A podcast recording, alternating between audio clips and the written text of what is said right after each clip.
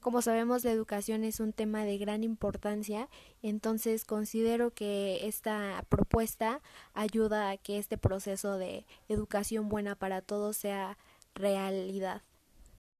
En este segundo informe de gobierno, Andrés Manuel López Obrador nos habla de los logros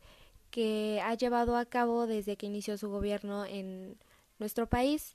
Uno de los más recientes es que propuso que los medicamentos y las vacunas tengan un carácter no lucrativo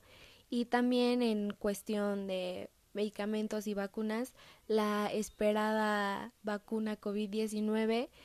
lleva ya una iniciativa propuesta por nuestro presidente y pues esperemos que se aplique a inicios de año como él mismo lo señala. También aborda el tema de los apoyos de los programas sociales y pues que todos estos se han vuelto más accesibles para la población más vulnerable. Señala que no son dádivas, es justicia. También nos habla del proyecto de Internet para Todos, que sabemos es muy importante porque pues actualmente nos encontramos en, en esta pandemia y que no nos permite ir a las escuelas y pues es un poco difícil para todos los estudiantes a nivel nacional accesar a plataformas de internet